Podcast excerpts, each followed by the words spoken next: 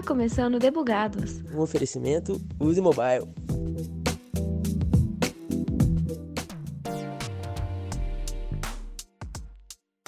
Usar um aplicativo é uma tarefa muito simples.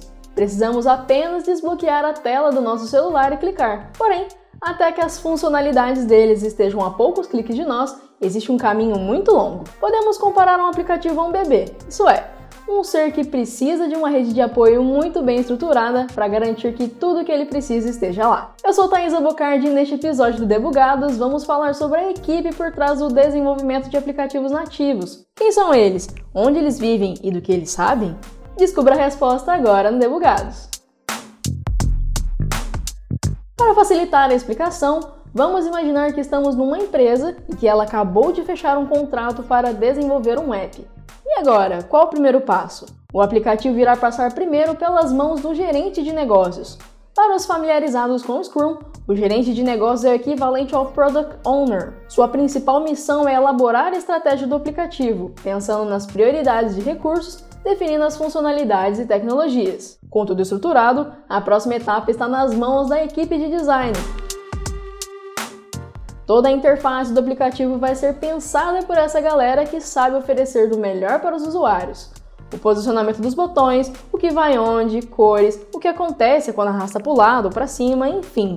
Tudo isso fica por conta dos designers UI e UX. Como as siglas bem dizem, design da interface do usuário e experiência do usuário. Porém, só ter todos os wireframes e peças prontas não é o suficiente. Toda a interface planejada deve ser implementada pelo time de dev, especialmente os desenvolvedores front-end. Mas já vamos chegar lá. Com todo o layout e estratégias prontas, chegou a vez do gerente de projetos. Também chamado de Scrum Master, esse profissional será o responsável por garantir que as solicitações do gerente de negócios sejam atendidas. Então fica a cargo dessa pessoa definir o cronograma de entrega e acompanhar os sprints da sua equipe de desenvolvedores. Todo o suporte que os devs precisam devem vir do gerente de projetos. Por isso que existem as reuniões diárias para acompanhar tudo o que está acontecendo e avaliar os pontos de melhorias e demais otimizações. A documentação das etapas do desenvolvimento também fica por conta do gerente de projetos, especialmente porque é ele quem responde diretamente para o gerente de negócios. Com todas as demandas bem definidas para o time, chegou a vez do front-end começar a agir. Mas antes de falarmos deles, precisamos passar pelo engenheiro de software mobile. Se não for por essa peça no tabuleiro, os softwares podem sair um Frankenstein.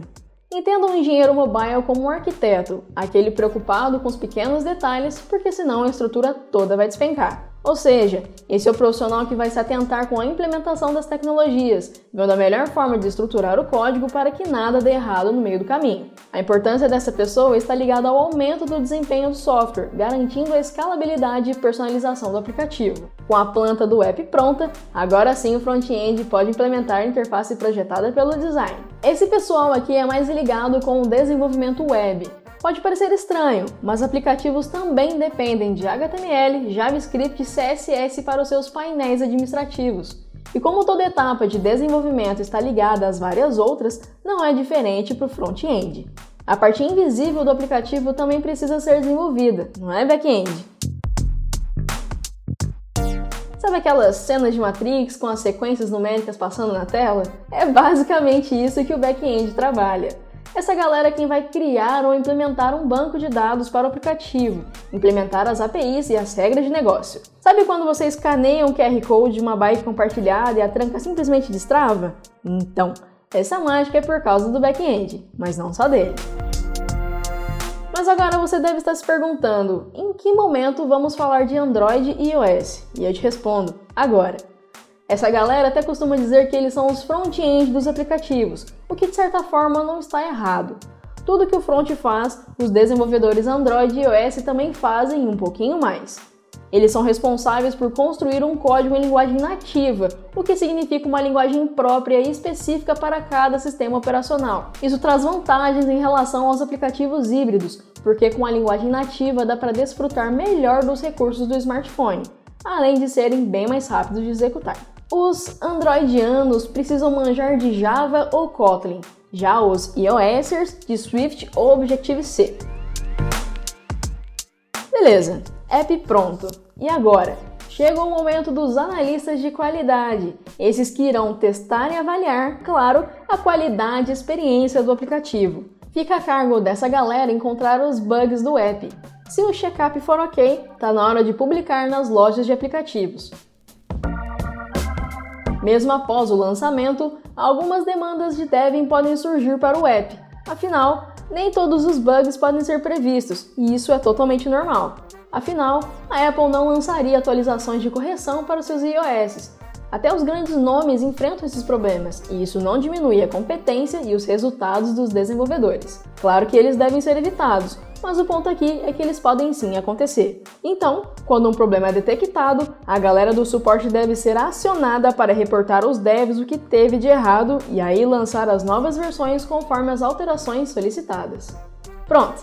Agora sabemos como montar um time de desenvolvimento de aplicativos. Se você quiser saber um pouco mais sobre o assunto, vou deixar na descrição um artigo da Use Mobile que compara as vantagens e desvantagens de montar o próprio time de desenvolvimento ou terceirizar.